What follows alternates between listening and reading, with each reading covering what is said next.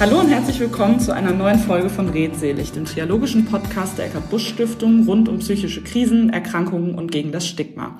Mit Betroffenen, Angehörigen und Expertinnen. Heute sind gleich zwei Expertinnen zu Gast, nämlich Stefanie Schwenzner und Philipp Benz von der Drogenhilfe Köln. Ich freue mich sehr, dass Sie beide oder ihr beide da seid. Ähm, auch wenn wir uns nur virtuell sehen heute, aber schön, dass es trotzdem jetzt so geklappt hat.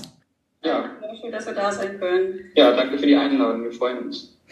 Ja, wir sprechen ja heute über das Thema Sucht. Und ich würde vorschlagen, dass ihr euch vielleicht beide einfach zu Beginn mal vorstellt. Fangen wir gerne an, Stefanie. Ja, mein Name ist Stefanie Schwenzner. Ich bin Diplompsychologin, psychologische Psychotherapeutin und äh, schon über zehn Jahre für die Drogenhilfe tätig in verschiedenen äh, Bereichen. Habe in der allgemeinen Beratung angefangen, war dann in der Jugendberatung und jetzt seit drei Jahren in der Fachklinik. Okay, vielen Dank. Genau, ich bin äh, Philipp Benz. Ich bin ähm, fast fertiger systemischer Familientherapeut, arbeite seit knapp vier Jahren bei der Drogenhilfe Köln äh, vor allem im Bereich Beratung, habe auch schon Nachsorge gemacht, Gruppen äh, geleitet, äh, bin jetzt vor allem in der Jugendsuchtberatung tätig, damit diverse Substanzen, aber auch im Thema Medien, äh, Mediensucht, Medienberatung, genau, und auch als Referent für Suchtprävention tätig bei der Drogenhilfe. Okay, vielen Dank euch beiden. Schön, dann würde ich vorschlagen, starten wir, steigen mal inhaltlich in das Thema ein. Dann würde ich äh, gerne zu Beginn einfach mal die Frage stellen, was versteht man denn überhaupt unter einer Sucht? Was ist das? Wenn man jetzt zu zweit äh, als äh, Experten hier sitzt, dann muss man immer so schauen, wer übernimmt die Frage. Aber ich kann ja mal starten und ergänzt dann, wenn er noch was ja. sagen möchte. Ja, genau. Also äh, grundsätzlich muss man ja einfach wissen, dass menschliches Erleben irgendwie Gefühle, Denken, Aufmerksamkeit, Gedächtnis, all das irgendwie umfasst und nicht alles, was davon so was Normales abweicht, ist ja direkt eine Krankheit sondern es kommt ja so ein bisschen auch darauf an, wie sehr man sich subjektiv auch so beeinträchtigt fühlt. Und darüber hinaus gibt es aber auch objektive Kriterien und die sind von der Weltgesundheitsorganisation festgelegt worden in der sogenannten ICD-10. Das ist so, eine, so ein Klassifikationssystem, sodass man da auch wirklich jetzt nicht so jeder Experte sich eine eigene Meinung bei dem jeweiligen ähm, Klienten bildet, sondern dass das schon objekt, objektiv ist und vergleichbar ist und auf wissenschaftlichen Erkenntnissen beruht. Und da wird einfach gesagt, dass es sechs Kriterien gibt, die das definieren können und dafür müssen drei ähm, erfüllt sein. Und die Kriterien sind, dass man so ein starkes Verlangen hat, überhaupt eine Droge zu konsumieren. Ähm, dann gibt es immer das äh, Phänomen des Kontrollverlustes, dass man dann ja nicht mehr die Menge oder die äh, Gelegenheiten irgendwie selber bestimmen kann.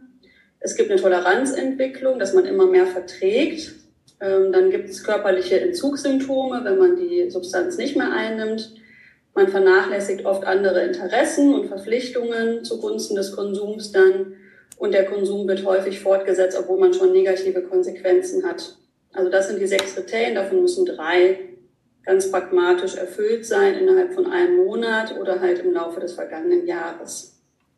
Genau, und dann äh, haben wir im Prinzip so eine, so eine klinische Diagnose, Suchterkrankung von einer bestimmten Substanz, kann aber auch Glücksspiel sein. Ähm, das jetzt nur so als, als Beispiel. Und dann sagt man ja, da hat jemand, äh, für jemand die Kriterien für eine Suchterkrankung. Ähm, so, das ist dann relativ pragmatisch anzuwenden. Wie dann auch die Grundlage beispielsweise für die Bewegung nach Therapie oder so. Ne? Mhm. Okay.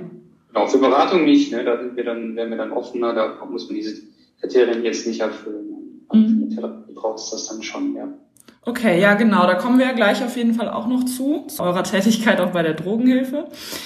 Ähm, wir sind da eben schon kurz ein bisschen drauf eingegangen oder du, Philipp, hattest es gerade schon erwähnt. Ähm, es gibt ja auch neben den ähm, Substanzmitteln auch noch andere Süchte. Was, was gibt's denn überhaupt für Suchterkrankungen? Ja, also ich würde jetzt sagen, wir, wir klassifizieren da so klassisch zwischen substanzgebundenen Süchten und nicht substanzgebundenen Süchten. Äh, substanzgebundene Süchte, das ist äh, ja relativ einfach zu definieren. Da fällt dann so der Klassiker wäre ja dann Alkohol ähm, oder Cannabis, Kokain. Ähm, aber man kann auch sagen, dass wir da Nikotin natürlich dazu zählen unbedingt, aber auch Koffein. Äh, Medikamente können dazu zählen. Ich habe illegale Substanzen jetzt schon so ein bisschen angerissen, Cannabis, Kokain. Die Liste ist ja mittlerweile, kann man fast sagen, unendlich. Äh, zu den nicht substanzgebundenen Süchten, da wird es dann so ein bisschen schwieriger, das dann auch nachher zu definieren. Ähm, was jetzt ja ganz neu ist in der DSM-5, in dem amerikanischen Klassifikationssystem, so diese Gaming Disorder, ne, also eine Computerspielsucht, das ist sicherlich ganz spannend und, und hochaktuell auch. Äh, dann, was ich immer schon angesprochen habe, so die Glücksspielsucht ist da auch ein riesengroßer Bereich, auch in Deutschland sehr verbreitet. Ähm, ja, manche zählen dann, dann noch so die so, sowas wie Kaufsucht dazu, äh, wo man sagen muss, das ist eher so eine Störung der Impulskontrolle. Ähm, passt da so, naja, ich würde sagen, passt jetzt so halb rein. Wir würden jetzt, ähm, sicherlich gibt es da auch dann in der Behandlung nachher oder in der Beratung, Therapie auch Ansätze aus der klassischen Suchttherapie, sage ich jetzt mal, die da auch ganz gut funktionieren. Was wir häufig hören, ist die Frage, ja, was ist denn Esssucht, Magersucht? Und da würden wir jetzt klar sagen, dass das passt da eigentlich nicht mit rein. Gerade so die Krankheit oder Anorexie ist da eher eine Körperschemastörung. Das ist dann begrifflich ein bisschen irritierend, ist aber da schon auch klar abzugrenzen. Ja. Okay. Ja, vielen Dank für diese Einordnung erstmal an der Stelle. Wir haben das eben ja auch schon mal ähm, gesagt, wann, wann besteht eine Suchterkrankung, also dass es da bestimmte Kriterien gibt. Wann, vielleicht an der Stelle mal die Frage, wann ähm, müsste ich mir denn Sorgen machen, dass mein Konsum zu viel ist? Also wenn du anfängst, Sorgen zu machen, dann ist der Konsum vielleicht zu viel. Ne? Also ja. äh, so verschiedene Stadien, die man durchläuft. Am Anfang ist man ja eher so absichtslos, irgendwie da ein Problem zu sehen oder irgendwie was verändern zu wollen, weil jetzt einfach erstmal die Vorteile vom Konsum überwiegen und man Spaß hat und gesellig ist und ähm, ja, sich einfach keine Gedanken darüber macht. Und dann äh, tritt häufig so ein Stadium der Absichtsbildung ein, was eigentlich bedeutet, dass man das so abwägt und denkt, ha, ich müsste eigentlich vielleicht weniger, weil man merkt, die Menge ist irgendwie doch viel im Vergleich.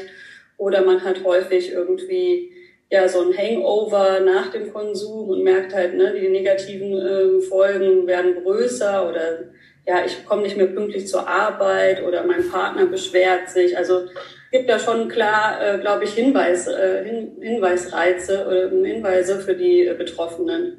Mhm. Ähm, und dann äh, sind die auch häufig in so einer Abwägung und häufig kommen die dann auch in dem Stadium auch schon in die Beratung oder in die Therapie.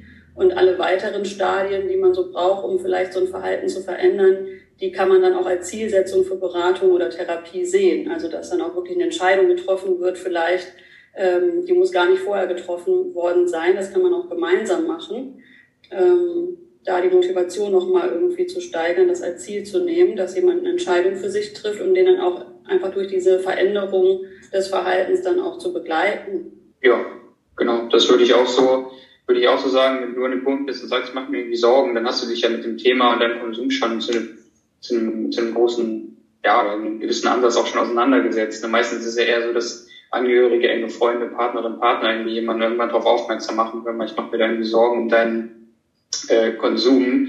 Äh, wie sieht das denn bei dir aus? Ähm, ja, wenn du an dem Punkt bist, macht dir selbst schon Sorgen, ist das für, ist das schon, gehen wir davon aus, dass so grundlegend schon mal eine Problemeinsicht da ist oder eine, eine Bereitschaft äh, hinsichtlich einer Veränderung, mhm. würde ich sagen, ja, genau. Okay, ja, zu dem äh, Thema, was ja auch ähm, bei Sucht sehr, sehr wichtig ist, die Angehörigen, da kommen wir auf jeden Fall ja später im Gespräch auch nochmal ähm, extra drauf. Ähm, vielleicht nochmal vorher die Frage, wie häufig sind denn Suchterkrankungen? Mhm.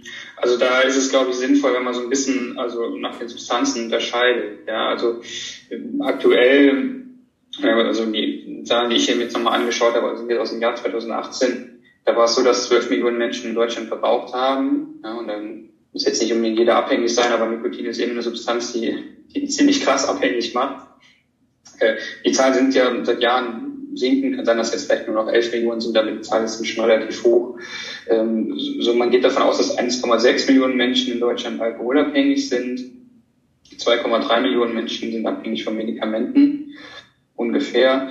Was jetzt den Konsum von Cannabis angeht, wäre jetzt so die Zahl, von der man da 2018 ausging, bei 600.000 die dann problematischen Konsum von Cannabis aufweisen und oder abhängig sind.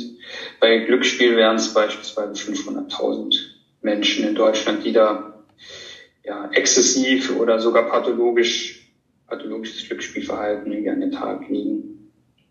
Genau, vielleicht was, was noch, wir es eben mit der Gaming Disorder angesprochen haben, oder Internetsucht, was jetzt auch in ICD-11 neu aufgeführt wird, geht man davon aus, dass, dass 2018 560.000 Menschen in Deutschland waren, die ähm, eine Online-Sucht haben.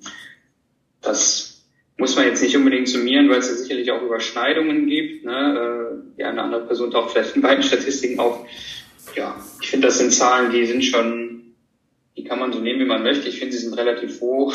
Ja. Aber äh, das, äh, ja, ich weiß jetzt nicht genau, wie es in anderen Ländern aussieht, aber gerade was die ähm, Alkoholabhängigkeit angeht, ist das, glaube ich, in Deutschland schon immer so gewesen, dass die Zahlen da beispielsweise relativ hoch sind im europäischen Vergleich. Ja, okay. Ein ernstzunehmendes Problem, ne? kein Randproblem, sondern schon ja. wichtig. Ähm. Ja, ja. Ja, das ähm, es ist ja auch so, dass äh, Alkohol oder auch ähm, der Gebrauch jetzt irgendwie von Substanzen wie ähm, ja, ich sag mal, auch einfach Zigaretten rauchen oder auch Cannabis. Das ist ja eigentlich ziemlich akzeptiert in unserer Gesellschaft, ne?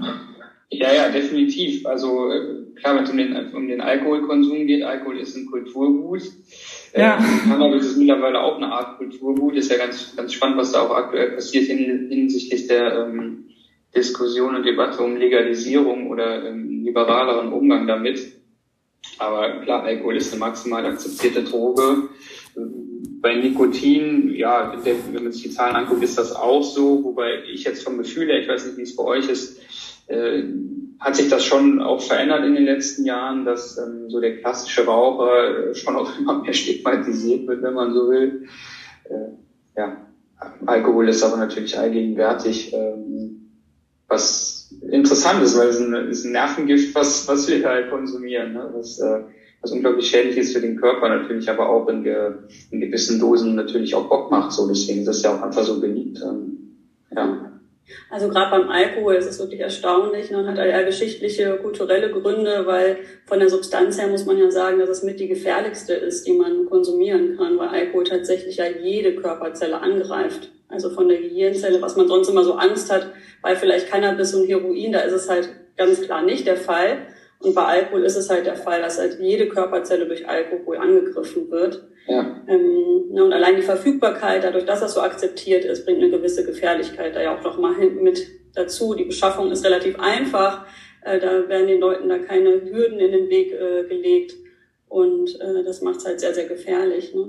Ja. Ja, vor allem, weil die erste Wirkung von Alkohol, das kennen wir wahrscheinlich alle, ist natürlich erstmal eine sehr euphorisierende. Das macht erstmal Spaß äh, die negativen Folgen, das ist aber bei anderen Substanzen eigentlich relativ ähnlich, die negativen Folgen, die, die spüren wir ja nicht sofort. Ne? Ähm, mhm. Alkohol fühlt sich im ersten Moment, wenn wir es konsumieren, überhaupt nicht an wie ein Gift, äh, sondern eher wie ein, wie ein ganz angenehmes Aufputschmittel. Äh, was es natürlich dann auch schwierig macht zu sagen, wir verzichten jetzt gänzlich drauf. Ne? Das ist jetzt auch, glaube ich, nicht der Ansatz, der sonderlich praktikabel ist. Äh, aber sicherlich ist das dann eher so eine Aufgabe der äh, Prävention, da einen gesunden Umgang mit zu fördern. Ja. Wobei man ja auch sagen muss, dass der Alkoholkonsum in so einer vulnerablen Gruppe wie den Jugendlichen, jungen Erwachsenen äh, seit, seit beinahe 20 Jahren auch, auch abnimmt, ja. Okay, das, das finde ich spannend. Ähm, ja. Woran liegt das? Ja, woran liegt das? Ich glaube, das ist natürlich, wie, wie so vieles hängt das von mehreren Gründen ab. So was jetzt mir am, am, am meisten im Sinn ist, ist sicherlich, äh, ja, dass da Prävention auch Wirkung zeigt, ne? dass die, äh, dass Jugendliche da schon noch angeführt werden, so mit dem Wissen, Alkohol ist, ist in geringen Dosen sicherlich mal okay und, und auch als, als Spaßmacher, als Muttermacher ganz, ganz praktisch, äh, aber letztlich einfach eine Substanz, die als, ähm, naja, als, als dauerhaftes Aufputschmittel sicherlich nicht so geeignet ist. Und ich glaube, dass da in den letzten 20 Jahren äh, relativ viel passiert ist. Äh, kann mich jetzt selbst an meine Jugend erinnern, als die Diskussion mit den Alkopops äh, damals aufkam. Ne, die wurden dann äh, verboten oder Diskussion mit meinen Eltern damals oder so. Dann, ähm, das hat bei mir jetzt beispielsweise schon gefruchtet damals. Ich dachte, ja, also ich kann das irgendwie, konnte das damals schon auch verstehen, weshalb da eine Sorge besteht äh, hinsichtlich von, von, von Alkoholkonsum. Und das hat bei mir zumindest Wirkung gezeigt, weil die Art und Weise der Gespräche der Prävention in der Schule oder auch mit meinen Eltern da eben ganz konstruktiv war, so habe ich das zumindest erlebt. Und ich glaube, da wurde sehr, sehr viel investiert in den letzten 20 Jahren. Ich glaube auch, dass es viel mit Prävention zu tun hat, ne? im Vergleich zu den anderen illegalen Süchten, wie jetzt irgendwie bei Heroin, Kokain, bei diesen harten Drogen, ähm, wird ja nicht so viel getan. Die Zahlen sind ja auch so ein bisschen geringer und gerade was Alkohol angeht, aber auch Tabak sind die Zahlen da ja rückfällig im Jugendalter. Ist nicht mehr so cool. Und ich glaube auch diese ganzen Medienberichte oder dieses exzessive Trinken, Koma, Saufen, was es da gab, wo man dann vielleicht auch mal den einen oder anderen kennt oder um Ecken kennt, wo jemand im Krankenhaus gelandet ist, so Sachen sind dann ja schon auch sehr abschreckend. Ne? Also er bekommt ja so Alkohol oder dann Tabak, ähm, die haben auch so ein bisschen negativeres Image bekommen irgendwie dadurch ja. noch. Ja. Und das hat sicherlich geholfen und genau, da wird viel getan in den Bereichen und ähm, ich denke auch, dass das auch langsam Wirkung zeigt. Ja, ja definitiv. Bei Cannabis bin ich mal gespannt, wie sich das in den nächsten, in den nächsten Jahren entwickelt. Ne? Wenn wir uns in fünf Jahren nochmal treffen, dann äh, ist bestimmt ganz äh, interessant, was da so passiert ist in den letzten Jahren. Aber äh, es ist in meinem Gefühl ja so ein bisschen andersrum, dass das irgendwie so als Alltagsdroge immer populärer wird, gerade in dieser Zielgruppe, von der wir jetzt gerade gesprochen haben. Ja.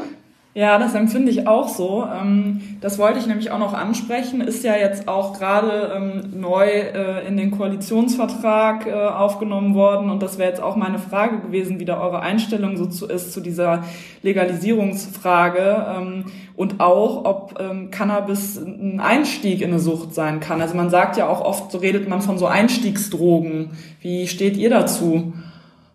Das ist immer eine ganz beliebte Frage. Ähm, kann man, gibt es natürlich keine einfache Antwort drauf, auch wenn man das immer ganz gerne hätte.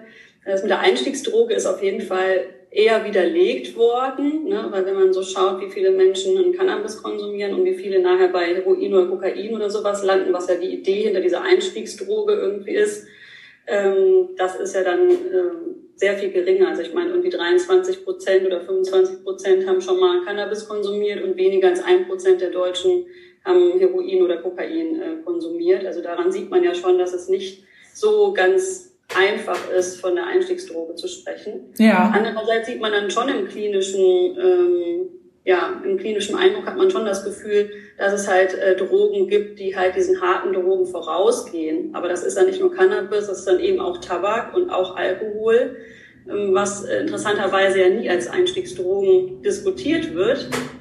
Ähm, also da kann man sich ja auch fragen, sind das nicht vielleicht die Einstiegsdrogen? Aber letztendlich, glaube ich, geht es darum, was viel gefährlicher ist, dass man sehr früh anfängt, halt irgendwelche Substanzen äh, problematisch zu konsumieren. Und dann ist die Schwelle vielleicht einfach auch nicht mehr so hoch, ja. zu anderen Substanzen zu greifen. Und das ist ja. nicht ganz konkret auf Cannabis gemünzt dann. Ne? Ja.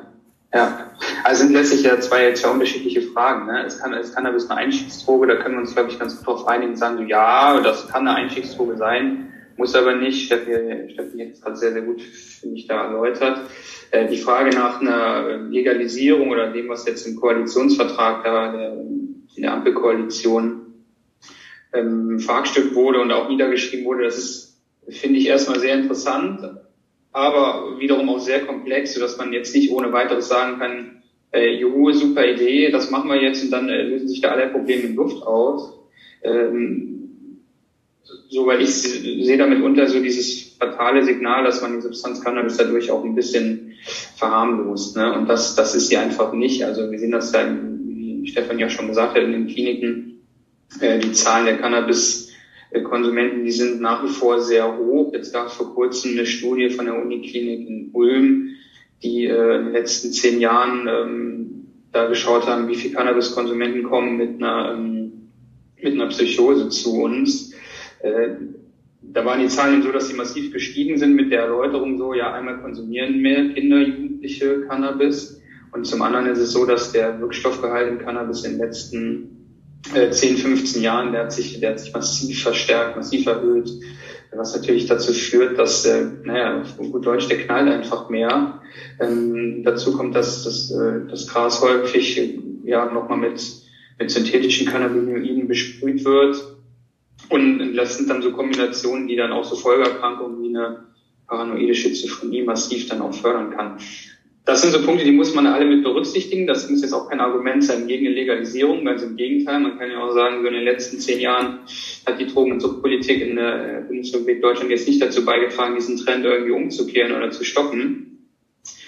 Generell, glaube ich, sind fast alle Kollegen, Kolleginnen der Drogenhilfe oder generell auch im Suchthilfesystem so der Meinung, so wie es in den letzten, ja, in den letzten Jahren gelaufen ist, das einfach nicht sehr praktikabel, gerade im Umgang mit Cannabis. Äh, Da wird unglaublich viel an Geld, an Ressourcen im Justizsystem bei der Polizei verschleudert, äh, was in der Prävention, was wir eben auch schon kurz angesprochen haben, also Prävention ist, wäre das Geld unserer Meinung nach auch wesentlich besser aufgehoben, weil wir da viel wirksamer dann auch äh, Kinder, Jugendliche, junge Erwachsene darin bestärken können, Cannabis nicht als problemlöse Strategie, als bewältigende Strategie zu wählen. Da geht es jetzt eigentlich nicht nur um Cannabis, sondern natürlich auch um Alkohol, um andere Substanzen. Das muss eigentlich fernab von Legalisierung, finde ich, äh, so das Ziel sein, zu sagen, wie, wie bestärken wir junge Erwachsene darin, Probleme konstruktiv zu lösen, darüber zu sprechen, sich anderweitig Hilfe zu suchen, äh, dass eben so die Strategie des Cannabis, Alkoholkonsums und was auch immer ja, einfach nicht so attraktiv erscheint auf Dauer, ne, sondern wir starke junge Menschen haben, die da guten Gewissens Nein sagen können, äh, weil sie in der Lage sind, Probleme anders zu lösen. Das ist, glaube ich, ein Ansatz, der ist da viel, viel wichtiger als diese Legalisierungsdebatte. Mhm. Ich glaube, da muss man jetzt nicht mal in zwei, drei, vier, fünf Jahren schauen, wie hat sich das entwickelt. Ja. Finde ich, ja, finde ich sehr, sehr schwierig. Mhm. Nichtsdestotrotz ne, ist natürlich diese Debatte ganz gut, weil, wie Philipp schon sagte, irgendwie sind wir in, aus der Suchthilfe ähm, nicht so ganz zufrieden, wie das so läuft in den letzten Jahren. Und ähm, ich glaube, da tut eine Debatte einfach gut.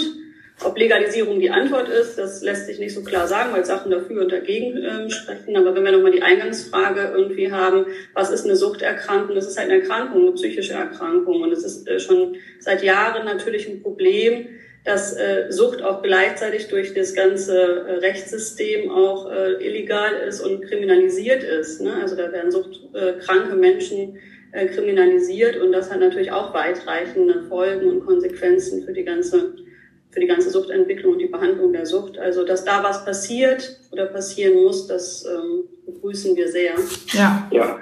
Ja, gerade auch im Kontext hier vom Podcast, ne, zu sagen, wir sind hier gegen das Stigma, ist das ein total wichtiger Punkt nochmal, ne, zu sagen so, ja, wir, wir kriminalisieren eine psychische Erkrankung, so, das ist, das ist ja völlig absurd, das ist ja genau das Gegenteil von dem, äh, was irgendwie hilfreich ist, sich, äh, sich eine Problemsituation anzunehmen und bestärkt natürlich Menschen mal gerade gar nicht darin, sich, sich frühzeitig irgendwie Hilfe oder Unterstützung zu suchen, wenn sie merken, ja, mein Konsum, da bin ich eigentlich so richtig zufrieden nicht. Ne? Den, den schätzen nicht nur andere, den schätze ich selbst vor allem auch als, als problematisch ein. Das ist äh, sicherlich so, dass da ein fettes Stigma drauf hängt, was, äh, was ja, sehr, sehr kontraproduktiv ist, würde ich sagen, ja. Genau, was dazu führt, dass die Menschen sich keine Hilfe holen, das eher verheimlichen müssen natürlich, weil es rechtliche Folgen für sie haben kann. Ähm, und äh, dadurch sind die Verläufe oft sehr lange und chronisch und äh, nochmal schwieriger auch dann äh, letztendlich zu behandeln. Ja. Ähm, ja, also das ja. wird nochmal spannend sein, welche Antworten die neue Koalition da dazu findet. Ja, ja, absolut. Und vor allem jetzt auch zu dem letzten Punkt nochmal, und es ist ja auch einfach so wichtig, früh in Hilfe zu kommen eigentlich und früh in Beratung auch zu kommen. Und das ist natürlich dann fatal an der Stelle. Ja. Ja. Das ist definitiv so, ja. Okay, und äh, wir haben es eben auch schon mal kurz mit dem, mit dem Alkohol angesprochen, dass das einfach in der Gesellschaft ja total normal ist, Alkohol zu konsumieren und teilweise auch viel Alkohol zu konsumieren. Ähm, wenn ich jetzt in eine Situation komme, in, in der ich ähm, so richtig zum Trinken auch animiert werde, aber ich möchte das gar nicht, wie kann ich darauf reagieren? Also ich glaube, da gibt es erstmal sehr, sehr viele unterschiedliche Möglichkeiten, darauf zu reagieren, äh, das wiederum sehr, sehr individuell ist, was da auch für äh, für dich, äh, Stefanie, oder für mich da irgendwie sinnvoll und wirkungsvoll erscheint. Ähm, ich bin ein klarer Freund von klarer Positionierung, zu sagen, nee, danke, ich möchte nicht. Ähm, und dann, vielleicht muss man es noch drei oder viermal wiederholen. Ähm, aber letztlich ist es eine ganz, also ich nenne es immer so liebevolle Konsequenz zu sich selbst, aber auch zu anderen zu sagen, nee, danke, ich äh, bin happy ohne, ich äh, trinke heute nichts oder mache jetzt mal eine Pause und trinke mal ein Wasser oder ein alkoholfreies Bier wichtig ist, dass man, dass man für sich selbst eine Klarheit hat. Ne? Also wenn ich, wenn ich mir klar bin, ich möchte jetzt nicht, dann kann ich das auch ganz anders präsentieren und ganz anders nach außen, ähm, nach außen irgendwie darstellen. Ja. Ja. Ich glaube, es kommt immer darauf an, wo man so selber steht. Ne? Also wenn man jetzt schon ähm, alkoholkrank ist, dann sollte man vielleicht zunächst, ähm, gerade in der Anfangszeit, wo das sehr schwierig ist, überhaupt erstmal so in die Abstinenz und in dem Verzicht zu sein, vielleicht erstmal auch da äh, den Abstand wahren zu solchen Situationen, aber es ist natürlich langfristig nicht möglich. Ne? Langfristig muss man es irgendwie schaffen, dann solche Angebote, wie Philipp gerade auch sagte, abzulehnen.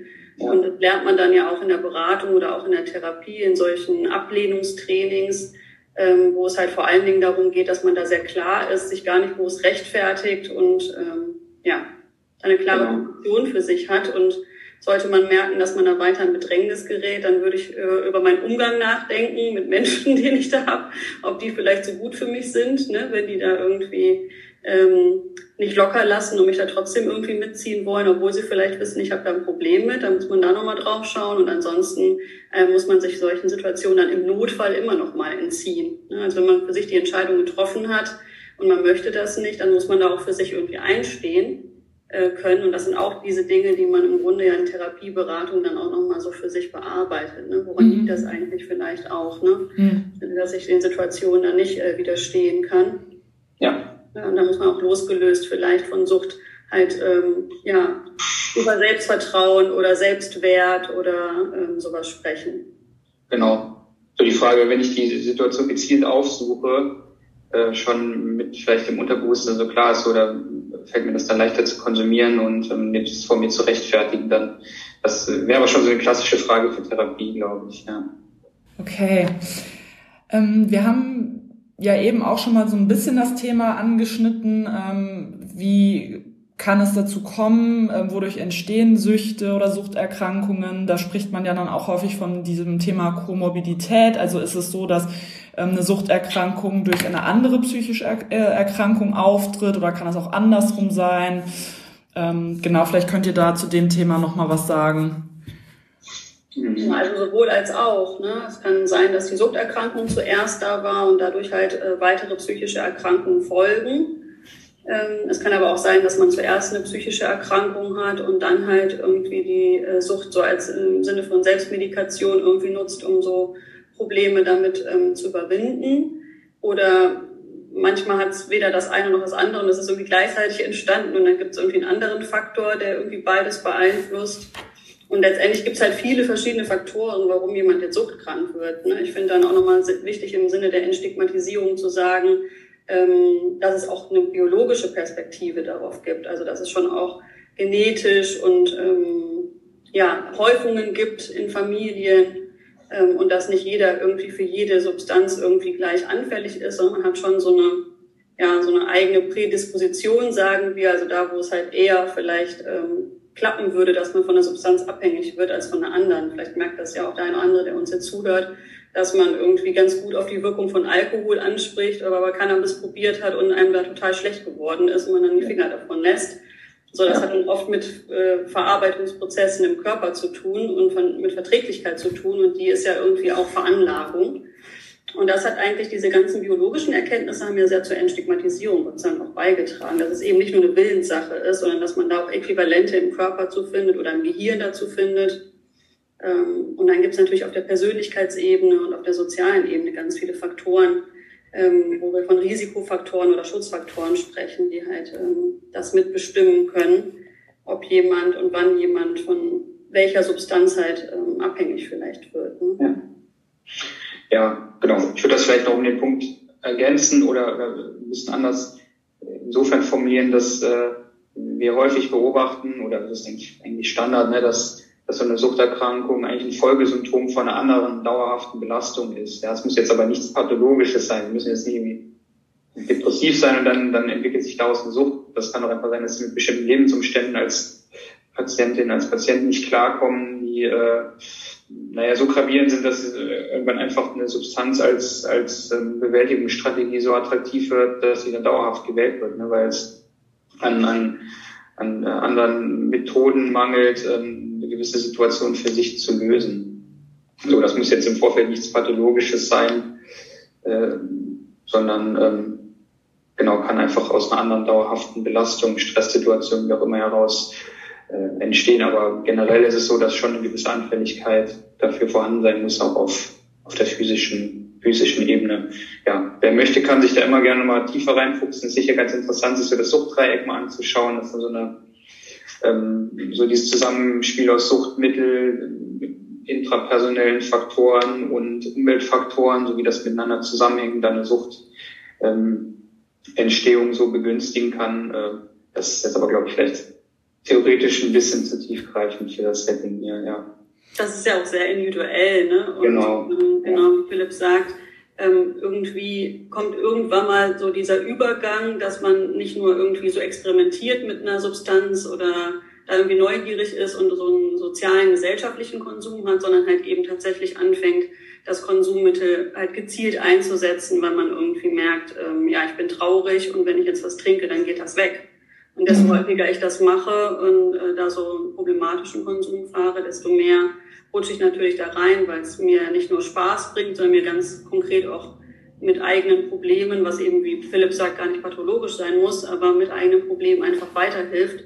Und äh, das Gefährliche daran ist ja, dass wenn ich das immer als Lösungsstrategie habe, dass erstmal vielleicht vermeintlich gefühlt funktioniert, aber auf Dauer lerne ich ja gar nicht so gesunde Bewältigungsstrategien dafür. Ja, und dann bin ich da ja echt sehr festgefahren oder abhängig von der Substanz, ähm, diese speziellen Probleme, die bei mir jetzt individuell vorliegen, irgendwie damit zu lösen, weil ich ja gar keine Möglichkeit mehr habe, auf andere Bewältigungsstrategien zurückzugreifen dann in dem Moment. Ne? Ja. Und das Fatale ist, dass dieses Muster sich im sogenannten Subgedächtnis einprägt, ne? also für eine ewig lange Zeit für immer so vorhanden sein wird, ne? als bekannte Bewältigungsstrategie. Selbst wenn sie schon über Jahre trocken, trockene Alkoholiker sind, ähm, geht das ja ganz schnell, dass rückfällig werden können oder dass der Patient rückfällig wird äh, weil das eben so eingespeichert ist als Bewältigungsstrategie. Ja. Ähm, es gibt ja auch ähm, bei der Abhängigkeit diese zwei Komponenten, körperliche Abhängigkeit und psychische Abhängigkeit. Ähm, gibt es da auch Substanzen, von denen wird man sehr schnell körperlich abhängig, nicht so schnell psychisch abhängig, vielleicht auch irgendwie andersrum? Ähm, was könnt ihr dazu sagen? Ja, das hast du ganz, wir gucken uns an und denken, ja, das hast du schon ganz gut angerissen, würde ich sagen. Äh, also ich sage mal, was ein ganz typisches Beispiel für eine körperliche Abhängigkeit ist, was wirklich sehr, sehr prägnant ist, ja so diese klassische Heroinabhängigkeit von schwangeren Müttern. Wenn da die äh, Kinder auf die Welt kommen, müssen Kinder ganz oft substituiert werden, also ihnen muss ein Ersatzstoff zugeführt werden, weil sonst an den körperlichen Entzugserscheinungen sterben würden. Heroin ist so ein klassisches Beispiel für eine körperliche Abhängigkeit. Alkohol auch ganz klar. Ähm, wenn wir jetzt so bei psychoaktiven Substanzen, Ecstasy oder sowas sind, so, wenn man bei Ecstasy ist oder so, da spricht man dann eher davon, dass es eine psychische Abhängigkeit ist, wobei der eine oder andere sicher dann auch das irgendwie körperlich spürt, wenn er da auf Entzug ist. Ähm, aber ich würde sagen, Stefanie, die schaut schon mit den Hufen, die kann aus jedem Klinikalter noch ein bisschen mehr berichten als ich aus der Beratungsstelle. Ja, aber ganz genau so ist es ja. Ne? Also wenn wir nochmal auf die Kriterien gucken, dann gibt es halt so klassische Kriterien, die eher so körperliche ähm, Abhängigkeit definieren, wie halt eben die Entzugserscheinungen. Und da kennen wir das alle aus Filmen, irgendwie wenn es um Heroin geht oder wir kennen das aus Medienberichten, wenn es um Alkohol geht. Da gibt es ja auch traurige Beispiele. Ähm, wo Menschen auch gestorben sind, ähm, weil gerade der körperliche Entzug ähm, ja, Komplikationen haben kann, wo man das vielleicht nicht immer so denkt, ist es so bei Beruhigungsmitteln und Tabletten, die machen auch sehr stark körperlich abhängig und da sollte man auch den Entzug nicht alleine zu Hause, wie man das aus Filmen eben kennt, sich einsperren und dann irgendwie mit Essen und Trinken äh, so äh, wappnen und dann eine Woche irgendwie die Tür abschließen von innen. Also das sind so ähm, gerade bei so körperlich äh, abhängig machenden Substanzen wie Alkohol und eben Beruhigungstabletten, da sollte man sich schon ärztlich begleiten lassen, weil das kann halt eben verheerende Komplikationen haben in dem Entzug.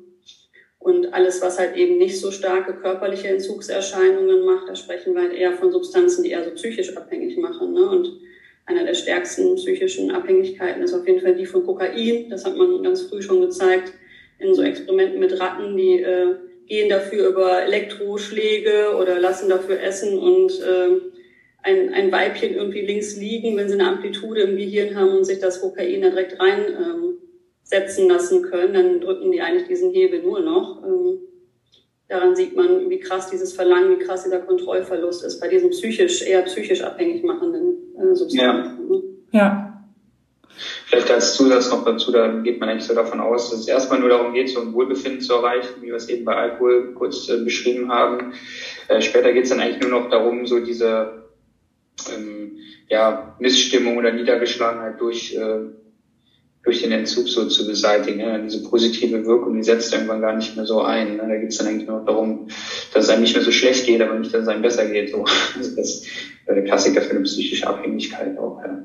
Ja, aber auch bei körperlich Abhängigen. Ne? Genau. Die Abhängigen in der Klinik sagen auch, dass sie sich im Grunde gesund machen mit der Substanz, weil wenn ja. sie die Substanz nicht mehr haben, obwohl sie abhängig sind von der Substanz, erleben sie ja ganz schlimme körperliche ähm, Entzugserscheinungen, Schmerzen und und das alles und äh, das will man dann immer damit wegmachen und dann versetzen die sich immer, bei der Alkoholiker ja auch, in so einen Normalzustand durch die Substanz, ne? weil mhm. die Abhängigkeit ist ja nicht mehr gegeben, wenn man die Substanz halt nicht mehr im ja. Körper hat. Der Körper hat sich dran gewöhnt. Ne? Ja. Wobei man da, finde ich, nochmal einen wichtigen Zusatz auch machen kann, so, das sind natürlich jetzt schon extreme aus, äh, extreme Stadien von Suchterkrankungen. Das setzt natürlich eigentlich viel, viel früher ein. Ne? Also muss jetzt nicht schon körperliche äh, Entzugserscheinungen haben, äh, um sich vielleicht die Diagnose problematischer Konsum so zuzuschreiben oder so. Ne? Das ist vielleicht nochmal ganz wichtig zu sagen an der Stelle. Ja. ja. Ja, vielleicht gehen wir jetzt an der Stelle auch mal ähm, auf die ähm, Behandlungsmöglichkeiten ein, beziehungsweise auch so auf eure verschiedenen ähm, Schwerpunkte auch. Also Philipp, du hast ja gesagt, du bist dann eher in der ähm, Beratung und auch in der Prävention tätig. Stefanie, du bist als Therapeutin äh, in der Klinik äh, tätig. Ähm, vielleicht beginnen wir dann mal bei dir, Philipp. Ähm, also wer, wer kann sich an die Drogenhilfe wenden? An, an wen richtet sich dieses Angebot? Also an unsere Beratungsstelle kann sich grundsätzlich erstmal jeder wenden, der in irgendeiner Art und Weise mit problematischem Konsum in Zusammenhang steht. Ne? Das sind natürlich in allererster Linie Konsumentinnen, äh, auch erstmal eigentlich auch egal welche Substanz. Wenn es um Alkohol geht, dann müssen wir mal so ein bisschen schauen, da vermitteln wir dann gerne an Beratungsstellen, die dann ein bisschen mehr darauf spezialisiert sind. Sonst sind wir aber offen für jegliche Substanzen. Der zweite große Teil ist sicherlich dann die Angehörigenberatung. Das ist ganz, ganz viel Elternberatung, was wir da machen. Eltern von Konsumentinnen, die mit dem Umgang mit den Kindern und der Substanz überfordert sind, die viele Fragen dazu haben, die äh, sicherlich auch immer eine ähm, ganz interessante und entscheidende Rolle in diesem System Suchterkrankung spielen. Das ist so der zweite große Teil, der bei uns aufsteht. Und äh, das habe ich ja eben schon mal angerissen. Bei uns in der Beratungsstelle sind nicht nur Leute, denen wir jetzt nachher eine Diagnose Suchterkrankung geben würden. Das dürfen wir sowieso nicht, weil ich kein, bin kein Arzt, noch kein Psychotherapeut, noch kein Suchtherapeut einfach viele Menschen, die mit ihrem Konsumverhalten in irgendeiner Art und Weise unzufrieden sind, weil sie merken, dass sie haben da einfach keine Kontrolle mehr drüber. Ne? Die ich bei dem Test machen so, ich habe mal versucht, einen Monat ohne Alkohol, ohne Cannabis, auch mal nur eine Woche und das funktioniert einfach nicht mehr. Ich habe da nicht mehr so die Kontrolle drüber. Das sind so die klassischen ja, Klientinnen, die zu uns in die Beratungsstelle kommen und für die sicherlich auch ein sehr, sehr gutes, niedrigschwelliges Angebot auch darstellt. Okay. Und ähm, bei der Prävention, wenn wir da noch mal einen Schritt zurückgehen, ähm, du hast eben schon mal angesprochen, da geht es dann auch viel darum, äh, darüber zu sprechen, was sind ähm, hilfreiche Lösungs- äh, und Bewältigungsstrategien jetzt, ähm, wenn man von diesem Drogensuchtthema wegkommen möchte. Was macht ihr da in der Präventionsarbeit genau? Ja, also ich arbeite ja selbst nicht in der Fachstelle für Suchtprävention. Ne? Das ist nochmal so ein, noch mal eine andere Einrichtung der Drogen für Köln. Äh, was ich mache, ist ein Präventionsprojekt jetzt beispielsweise für Kleinkinder im Zusammenhang mit Mediennutzung. Und dann geht es einfach darum, ähm, Kinder, aber auch Eltern darin zu schulen, einen gesunden Umgang mit dem Medium zu schaffen. So was, welcher Umgang, welche Zeit mit einem bestimmten Medium ist irgendwie noch gesund äh, und welche eben nicht mehr, welche Inhalte sind gesund. Aber wenn wir jetzt auf die Substanz, also auf die Prävention ähm, hinsichtlich Substanzen oder Substanzmittelkonsum schauen. Da geht es vor allem darum, erstmal äh, über die Substanzen aufzuklären, über die Wirkung aufzuklären, aber letztlich auch Kinder und Jugendliche immer darin zu bestärken, andere Konfliktlösestrategien anzuwenden. Ne? Also zu lernen, darüber zu sprechen, wenn es einem nicht gut geht. Ja, an wen kann ich mich da wenden? Was im Übrigen auch ein Bereich ist, der, der massiv ausgebaut werden muss, wenn wir jetzt schon eben über die diese politische Dimension davon auch besprochen haben. Also das sind zwei, zwei wesentliche Punkte der Prävention. Ne? Also einmal Stoffmittelkunde und dann aber auch Alternativen dazu aufzeigen. Ne? Was kann ich tun, wenn es mir nicht gut geht? Ja. Okay. Ähm, wenn man jetzt in ähm, die Beratungsstelle kommt, wer, ähm, wer entscheidet dann sozusagen, wie es dann weitergeht? Was meinst du mit weitergehen? Ja, also wenn ich jetzt ähm, in die Beratungsstelle komme und ähm, es wird dann aber deutlich, dass dann ähm, schon wirklich eine, eine starke Suchtproblematik vorliegt. Ähm, und ich brauche dann weitere Hilfe. Wer entscheidet das und wie komme ich dann auch in weitere Behandlungsmöglichkeiten? Ja, also ähm, entscheiden tut es immer der Klient, die Klientin. So, was passiert mit mir, was möchte ich, was kann ich mir im Moment vorstellen. So der Anfang von der Beratung, von dem Beratungsprozess ist immer erstmal so den, den Konsum ein bisschen zu analysieren, so einen Überblick zu bekommen, wann wird wie viel in welchen Situationen konsumiert. Wie geht's dir damit? Mit welchem Sinn und Zweck konsumierst du oder konsumieren sie? Äh, und wir sind natürlich dann schon als Berater, als Fachkräfte in der Position, nachher eine, vielleicht eine Empfehlung auszusprechen, zu sagen, ich habe das Gefühl, äh, sie schaffen das vielleicht nicht aus eigenem Antrieb, ne, aber das passiert natürlich dann immer im Gespräch, in Abstimmung mit dem Klienten. Dann wird auch gemeinsam überlegt, was für ein Folgeangebot kann vielleicht in Frage kommen, wenn man sieben, acht oder bis zu zehn, zwölf Sitzungen bei uns gemacht hat. Das kann dann eine ambulante Therapie sein, wenn die Person so abstinent sein kann über einen gewissen Zeitraum. In vielen Fällen ist das dann aber auch eine stationäre Therapie, die wir dann gemeinsam mit den Klienten, Klientinnen eben auch beantragen, weil das ein unglaublicher Papierkrieg ist, den man da zu führen hat, äh, was äh, vielen in der Situation einfach verständlicherweise viel zu viel ist. Ja, aber grundsätzlich ist es so, dass man immer in Abstimmung mit Klient, Klienten überlegt, was ist eine geeignete und sinnvolle Maßnahme. So, dann ist man aber auch nicht immer einer Meinung, da bin ich auch ganz ehrlich. Und was passiert dann? Was passiert dann? Ja, also wenn sich jetzt beispielsweise, also es gibt das Szenario, Klient, Klientin schafft es innerhalb der Beratung, innerhalb des Beratungsprozesses irgendwie eine Abstinenz zu erreichen oder eine Konsumform zu finden, der er sie viel, viel besser leben kann. So, dann endet eine Beratung vielleicht nach zehn Sitzungen. Wenn das nicht der Fall ist und Klientin entscheidet sich, vielleicht eine stationäre Therapie zu beantragen, dann beantragen wir die gemeinsam bei der Deutschen Rentenversicherung Rheinland oder bei der Krankenkasse beispielsweise. Und in aller Regel der Fälle wird die dann auch bewilligt äh, und es wird eine Klinik zugewiesen. Man kann sich auch eine Klinik wünschen. Das muss halt von der Substanz und vom Alter der Person so ungefähr passen. Und dann besteht die Möglichkeit, über mehrere Wochen bis zu sechs Monaten in der Regel eine, stationäre Therapie zu absolvieren. Ja. Beispielsweise in der Fachklinik Agaplik, wo die Stefanie arbeitet. Ja. Okay, dann können wir direkt mal dazu äh, übergehen. Vielen Dank, Philipp, erstmal dafür, für, für diesen Einblick. Ähm, genau, also Stefanie, du arbeitest in der Fachklinik Agablick, bist da in der stationären Behandlung ähm, tätig. Wie, wie, genau, wie ist das da in dem Klinikalltag? Wer, wer kommt und, und was gibt's für Behandlungsmöglichkeiten?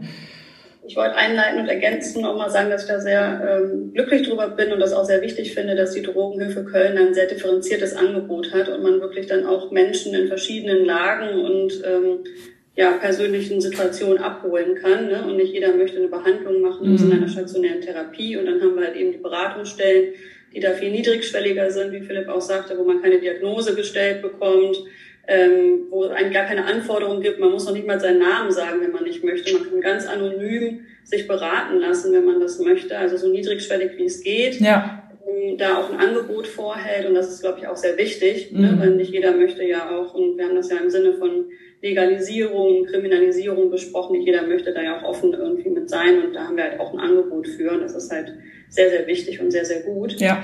Ähm, aber wenn sich dann halt feststellt, dass es wirklich eine krankheitswertige Entwicklung schon hat und man wirklich eine, Abhängigkeitserkrankung hat, dann ist in den meisten Fällen ja leider dann wirklich die Behandlung, die stationäre äh, Suchtbehandlung. Also was heißt leider? Für die meisten Betroffenen ist es ja erstmal so ein bisschen schwierig, das zu akzeptieren, wie weit der Konsum dann vielleicht schon fortgeschritten ist. Man hat ja häufig das Gefühl, dass es alles noch nicht so schlimm ist. So, das ist ja auch ein Charakteristikum der Suchterkrankung selbst, ähm, dass man das oft nicht so erkennen kann. Da ist es auch mal wichtig, dass man da auch in Beratung eine fachliche Rückmeldung bekommt.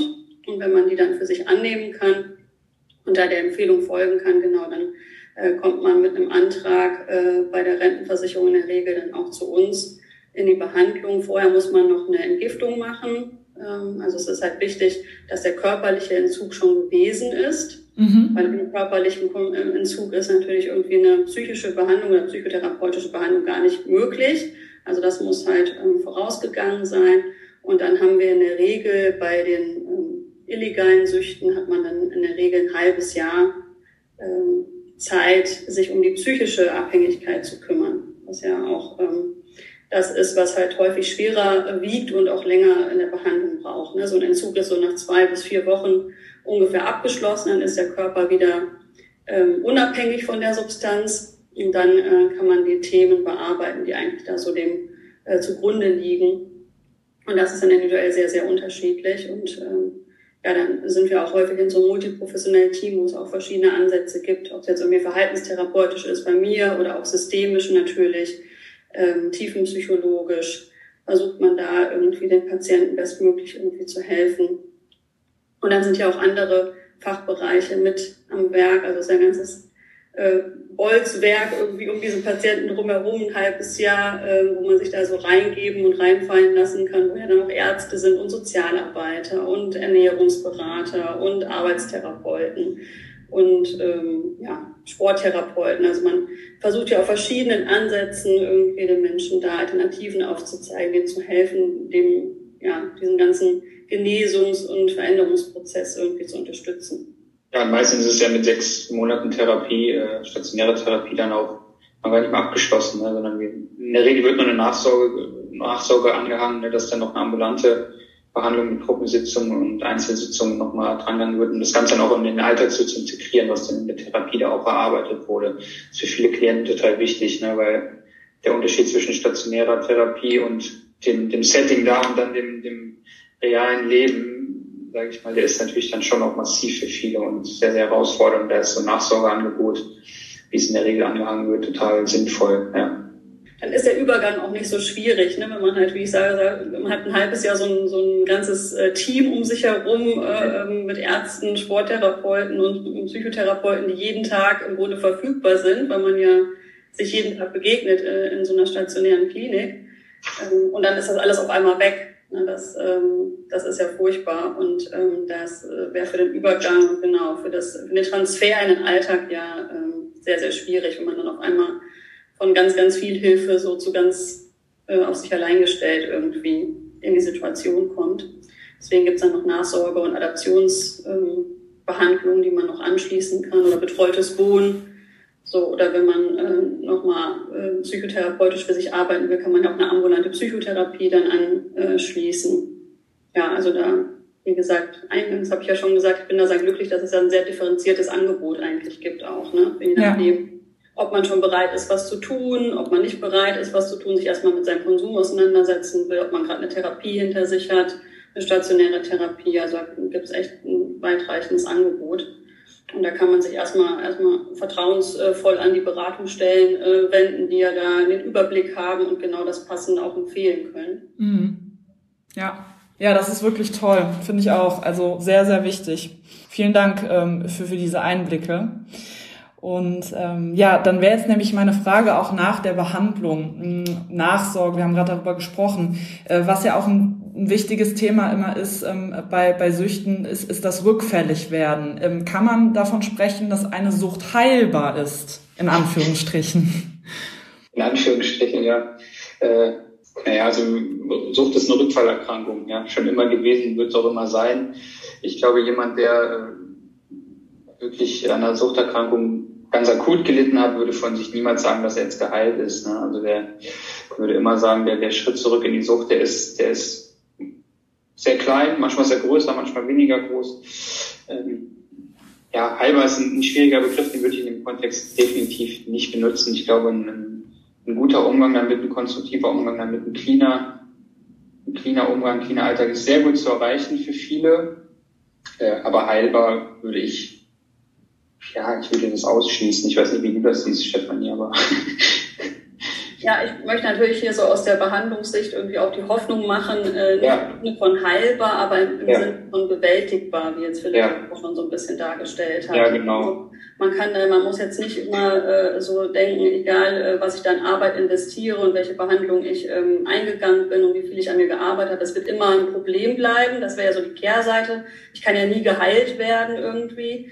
Das wäre ein bisschen äh, schade, wenn man das auch so empfindet, aber ähm, ja, genau, heilbar ist ein schwieriger Begriff, aber ich glaube schon, dass man damit sehr, sehr gut leben kann, wenn man da an sich arbeitet, auch abstinent und frei und unabhängig von der Substanz leben kann und äh, dass der Umgang und die Bewältigung ja immer einfacher wird. Ne? Also durch die Behandlung wird man ja auch ein Experte für seine eigene Erkrankung, weiß, worauf man aufpassen muss und irgendwann mal geht einem das im Mark über, so wie ähm, das vorher auch mit der Substanz war und man geraucht hat, kann man ja auch, äh, kennt man ja auch viele eigene Beispiele, vielleicht auch von den Leuten, die genauso dann überzeugte Nichtraucher sind und genau wissen, worauf sie achten müssen. Und ähm, das muss nach wie vor immer ein Wissen sein, ein belebtes Wissen sein. Ähm, aber das hat nicht mehr diese Anstrengung, wie es am Anfang hat, wenn man sich von der äh, Abhängigkeit befreit. Und ich finde in dem Zusammenhang immer auch wichtig, so Sprachen schaffen ja auch Wirklichkeiten. Ähm, von einem Rückfall würden wir aus der Behandlungssicht immer nur sprechen, wenn jemand tatsächlich in sein altes Abhängig Abhängigkeitsmuster zurückfällt. Ähm, bei der chronischen Erkrankung ist es ja so, dass es trotzdem auf dem Weg zur Besserung und zur Heilung, in Anführungsstrichen, dann ja auch äh, Vorfälle gibt, wo ich wieder konsumiere. Das ist aber kein Rückfall. Also wenn ich einmal so ausrutsche, kann ich den Weg ja wieder ähm, aufnehmen und weiterverfolgen. Ein Rückfall ist es erst, wenn ich tatsächlich in mein Konsummuster komplett zurückfalle und ein bisschen wieder von vorne anfangen muss. Diese Schlenker gibt's halt auch und das ist dann doof, aber nicht schlimm. Man kann es trotzdem schaffen. Man kann von jedem Punkt wieder neu anfangen und man wird ja bei jeder Runde auch mehr Experte halt über sich selbst und die Erkrankung. Ähm, also das sagt auch viel darüber aus, wie man das dann halt bewertet für sich, wenn man so einen Vorfall hat. Ne? Man hat irgendwas übersehen, man ist in eine Situation geraten, in so eine Verfügungssituation, wo andere sagen, jetzt trink mal mit oder so. Und dann konnte man denen aus irgendwelchen Gründen in dem Moment nicht widerstehen, dann hat man getrunken. Und wenn man am nächsten Tag sich dafür total geißelt und fertig macht und sagt, hier, es wird ja nie besser und ich kann nie irgendwie äh, frei von Drogen oder von Alkohol leben, dann ist das natürlich äh, der Weg dann schon mal auch gebahnt, ne, mit der ganzen Enttäuschung und Niedergeschlagenheit, die man dann in dem Moment empfindet, in Versagensgefühlen dann das provoziert ja eher dann nochmal wieder Konsum, um das wieder wegzumachen. Aber wenn ich mir sage, ach Mist, da ist mir irgendwas untergegangen, das äh, habe ich nicht gesehen, dass das eine gefährliche Situation für mich ist, dann bespreche ich das mit meinem Berater, mit meinem Therapeuten, wie ich das nächste Mal mit der Situation umgehe, dann ähm, lerne ich was daraus und dann kann ich die Situation bewältigen und dann kann ich da auch wieder ansetzen, wo ich vor dem Vorfall ähm, aufgehört habe. Mhm. Und das ist eigentlich eine wichtige Unterscheidung da in dem, ja. In dem ja. Ja, ich glaube, am allerwichtigsten ist da weiterhin transparent mit sich und seinem, äh, mit seiner Erkrankung oder wie man es auch immer nennen mag, äh, umzugehen und sich dann auch in Situationen, wie Stefan es gerade beschwert hat, einfach nochmal Unterstützung zu suchen in Form von Beratung, von Therapie, weil es einfach ein wichtiger Bestandteil von einer, von einer Suchterkrankung ist, dass eben auch nochmal konsumiert wird. Ja. Okay, jetzt vielleicht nochmal zu einem ganz aktuellen Thema, die Corona-Pandemie. Ähm, was habt ihr für einen Eindruck, wie sich das ausgewirkt hat ähm, bezüglich des Themas Sucht und Suchterkrankungen? Also ich kann da jetzt nicht mit wissenschaftlichen Zahlen anrücken. Ne? Dafür mhm. ist es, glaube ich, noch zu aktuell. Ja. Ähm, mein persönlicher Eindruck ist, was ich jetzt aus der Beratung höre, von vielen Eltern, aber auch von Konsumentinnen, ist, dass die äh, Corona-Pandemie mit all den Folgen, sozialen Folgen, vielleicht viele Dinge schon nochmal katalysiert hat. Ne? Also den Konsum nochmal angetrieben hat ähm, einfach weil ähm, ja in vielen Fällen das psychische Wohlbefinden schon sehr unter den Umständen auch gelitten hat, was ja auch ein Faktor dafür sein kann, dass dass Sucht und Konsum äh, attraktiv wird. Wie gesagt, ich kann das nicht mit Zahlen untermauern, das ist das, was ich in der Beratung viel höre. Mhm. Ja, da müssen wir sicher noch ein bisschen abwarten, bis wir da dann irgendwie die Entwicklungen dann irgendwie auch in, in Zahlen ausdrücken können. Ähm, was wir viel hören, ist, dass die Corona-Pandemie sogenannte Rückfälle oder Vorfälle, äh, also den den Griff zurück zum Konsummittel schon einmal befeuert hat. So, das, das haben wir, haben wir, haben wir tatsächlich häufiger gehört, dass Leute zu uns kamen äh, in die Beratungsstelle, die lange Jahre abstinent waren und dann äh, durch die Umstände äh, wieder dann sich für den Konsum, sage ich mal, entschieden haben, um da gewisse Situationen aushalten zu können. Ja, das ist jetzt so mein Eindruck, den ich habe aus der Beratung, was uns da einfach viele viele Besucher, Besucherinnen geschildert haben in den letzten Jahren, ja, oder in den letzten zwei Jahren, im letzten Jahr vor allem auch, ja. Mhm. Ich kann ja nochmal ergänzen, genau. Es gibt jetzt gerade viele Studien, die sich damit äh, dieser Frage beschäftigen und das ist aber noch nicht abgeschlossen. Genau. Deswegen müssen wir da äh, tatsächlich einfach erstmal die Entwicklung abwarten. Aber mein Eindruck ist auch, ähm, die Corona-Pandemie hat die Sache ähm, verschärft in dem Sinne, dass es ja auch in den ersten Wellen ja so krasse Lockdowns gab, dass es halt irgendwie auch Beratungsstellen betroffen hat. Die waren dann auch mal geschlossen. Die Zugänge waren nicht mehr so möglich. Auch bei uns. Wir wussten ja auch erstmal nicht, wie wir damit umgehen. Haben wir erstmal Teile geschlossen. Also die, die da waren, durften bleiben. Aber wir haben erstmal keine neuen Leute aufgenommen. Jetzt müssen wir in der Klinik ja auch immer Betten für infizierte Patienten vorhalten. ähm, dass man so Quarantänezimmer und Bereiche einrichtet. Dadurch sind die Kapazitäten für äh, Aufnahmen ein bisschen ähm, verringert.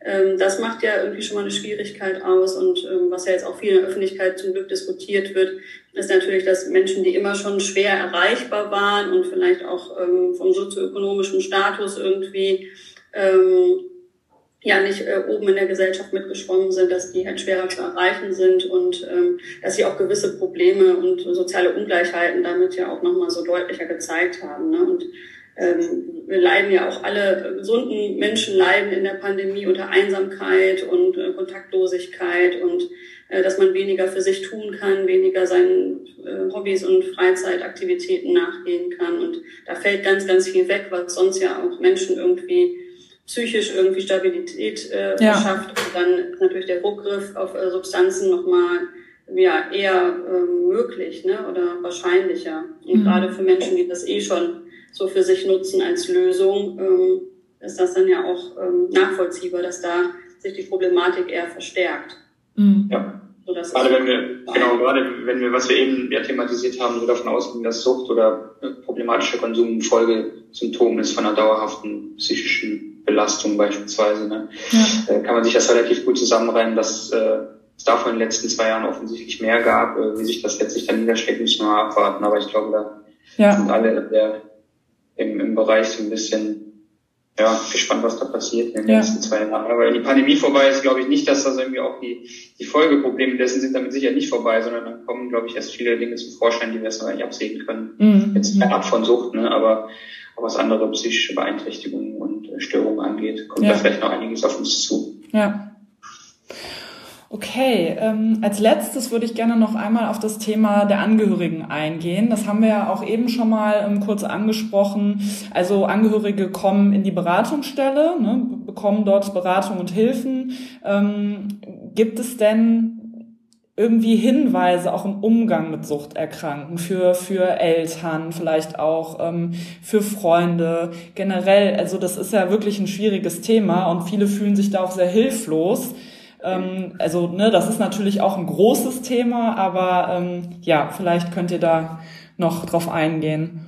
Ja, also ich kann jeden Angehörigen nur dazu einladen, sich Unterstützung zu holen, professionelle Unterstützung, äh, weil die gibt es und ich maße mir an, dass wir das, glaube ich, auch ganz gut machen, dann Unterstützung anzubieten, weil, wie du auch schon sagtest, das Thema ist sehr komplex, ist für viele sehr überfordernd und es muss auch immer mit sich selbst ausmachen.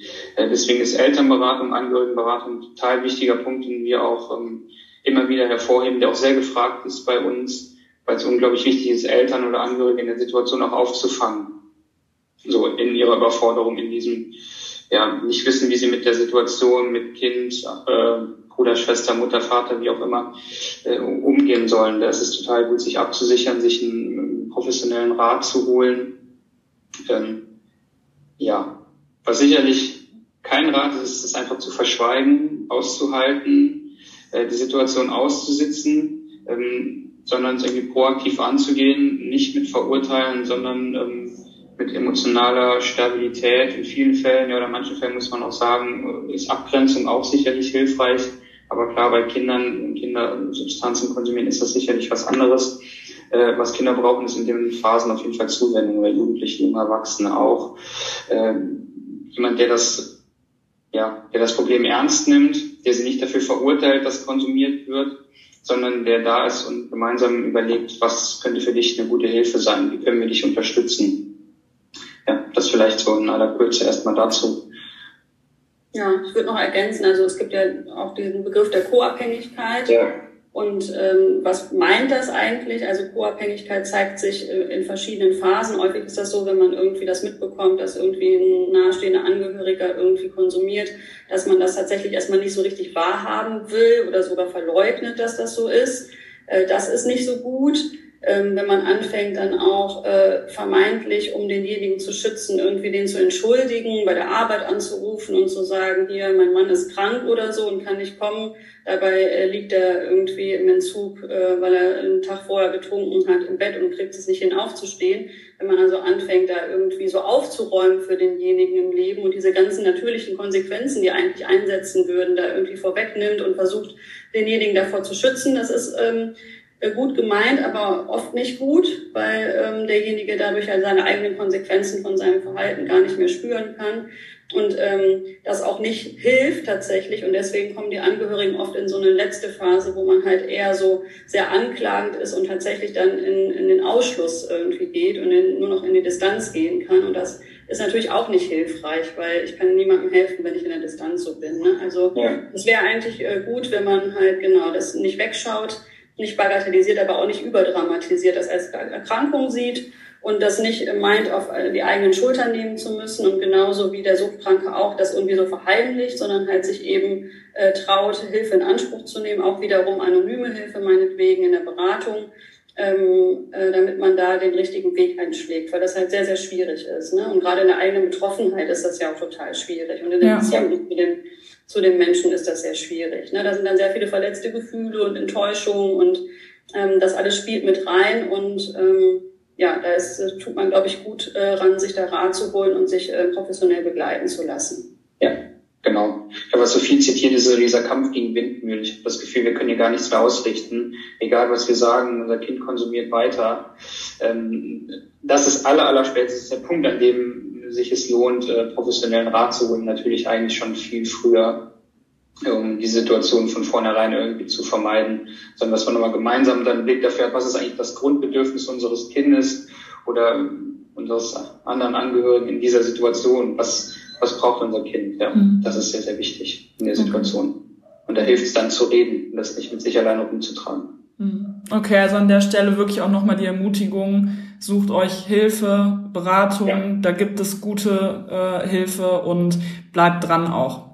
Genau. Und es ist kein Eingeständnis von Schwäche, ganz im Gegenteil. Es ist vorbildlich zu sagen, ich suche eine Unterstützung, ja. äh, auch wenn es vielleicht in einem anderen Moment so anfühlt, wie ja, ich habe es irgendwie nicht auf die Reihe bekommen oder so, oder ich habe es nicht unter Kontrolle. Aber genau das Gegenteil ist der Fall. Es ist eine absolut, wie wir auch in den Zahlen sehen, total verbreitete äh, Erkrankung, total mhm. verbreitetes Verhalten. Ist total wichtig, dann konstruktiv umzugehen und sich Unterstützung zu holen. Ja. Okay. Ja, ich danke euch beiden sehr für dieses super interessante und auch offene Gespräch zu einem, wie ich finde, sehr, sehr wichtigen Thema. Äh, und ich habe auch äh, echt noch mal viel dazugelernt. Also wirklich vielen lieben Dank euch beiden. Und ich würde jetzt gerne am Ende noch eine kleine Frage stellen. Das fragen wir unsere Gäste immer am Ende der Folge. Und zwar, was äh, tut ihr denn für eure ganz persönliche seelische Gesundheit? Was tut euch gut?